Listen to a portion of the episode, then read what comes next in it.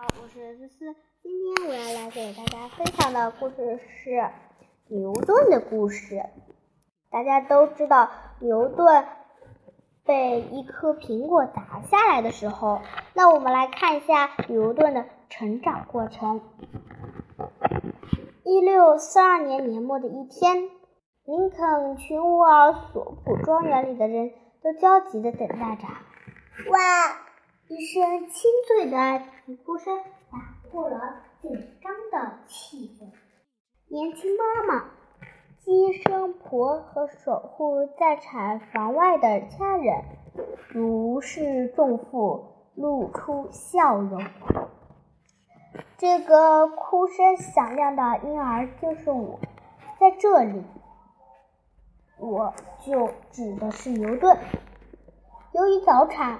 我刚出生，十分弱小，不过我的哭声却非常响亮。我的爸爸在我出生前三个月就去世了，为了纪念他，妈妈给我取了爸爸一样的名字——艾萨克·牛顿。妈妈不但要照顾我，还要操持家务、干农活、做生意，每天天不亮就起床忙碌。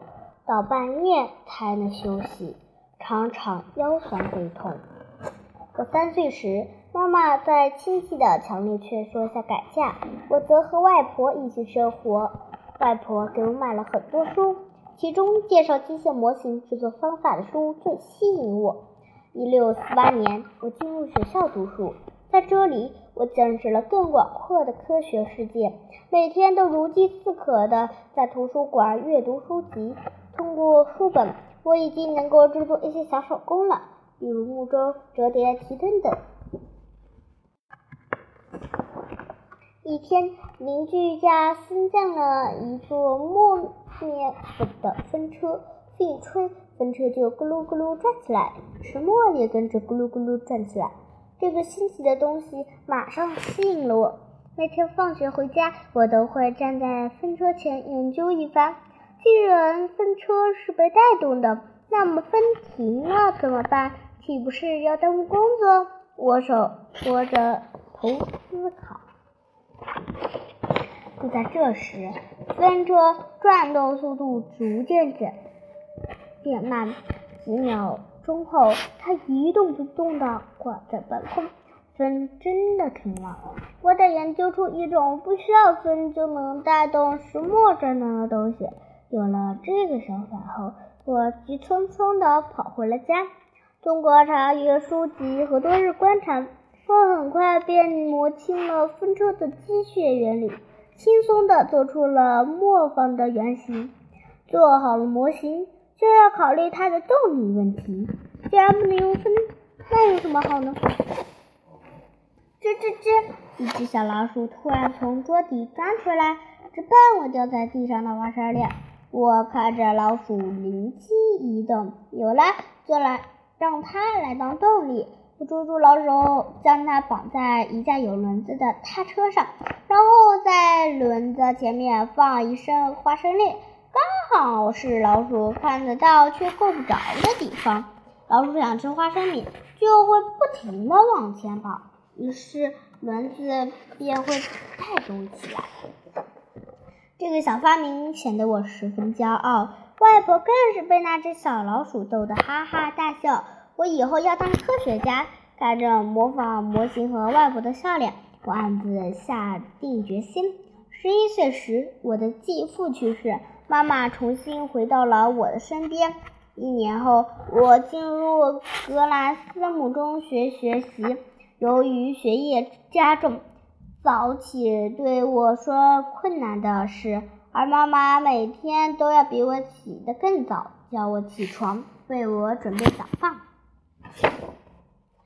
我为了让妈妈轻松些，我制作了一座小水钟。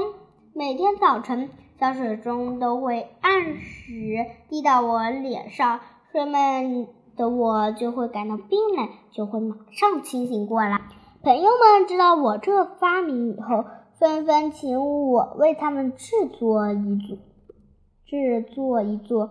慢慢的，几乎全班同学都在用我发明的小小钟，早起再也不是困难的事了。后来，迫于生活，妈妈让我辍学，在家务农。可我的梦想是成为科学家，我爱的是看书学习。一有机会，我就钻进自己的房间里，沉浸在书本的世界里。当妈妈叫我和佣人一起上集市做生意时，我就感觉一个人上街。我利用这段的时间躲到大树下看书。一天，我正趴在草地上研究一个数学问题，舅舅突然站在这里我面前。他问道：“你怎么在这里？”我和佣人走散了。我连忙起身，支支吾吾的狡辩：“你不用编理由骗我，我是一路跟着你来的。”舅舅严肃地说：“我不想务农，也不喜欢做生意，我想读书。”我抬着头看向舅舅。眼泪夺眶而出。舅舅翻了翻地上的小书本，语气缓和下来：“既然你想上学，又肯用功，那舅舅就帮你这个忙。”在舅舅的劝说下，妈妈终于同意我复学。重返校园的我更加珍惜学习的机会，常常读书读到深夜。一六六一年六月，我进入剑桥大学，成为三一院。三一学院的减费生通过为学院做杂物来支付学费。在此期间，我阅读了大量的自然科学著作，还学了几何学、无穷算术、数学讲义等数学名作。这些书籍让我。引导到当时数学的最前沿，解析几何与微积分。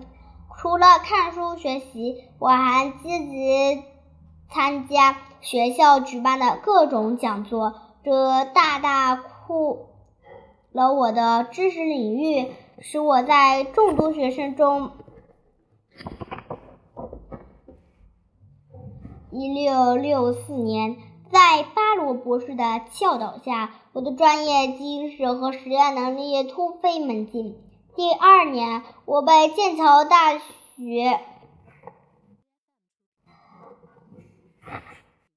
教授许评上学士学位。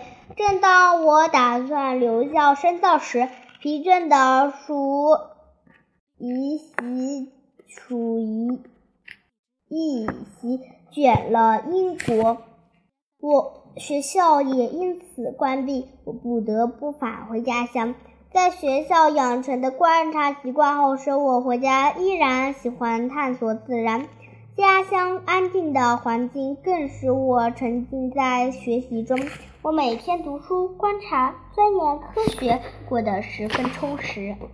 一天，我坐在苹果树下考苹果树下思考问题。一个大苹果突然掉下来，正好砸到了我的头上，是引力。我看着手中的苹果，矛盾茅塞顿开，由于此展开思考，发现了万物有引力规律。除了力学，我还用研工研究光学，摸索出原理后，我特意邀请妈妈来我的实验室观看。实验室黑乎乎的，窗。窗户上只有一个孔透出光，我让妈妈注视投射到墙上光点，自己则拿出三棱镜放在光洁窗口。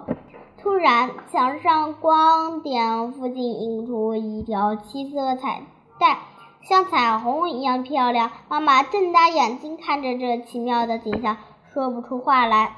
后来。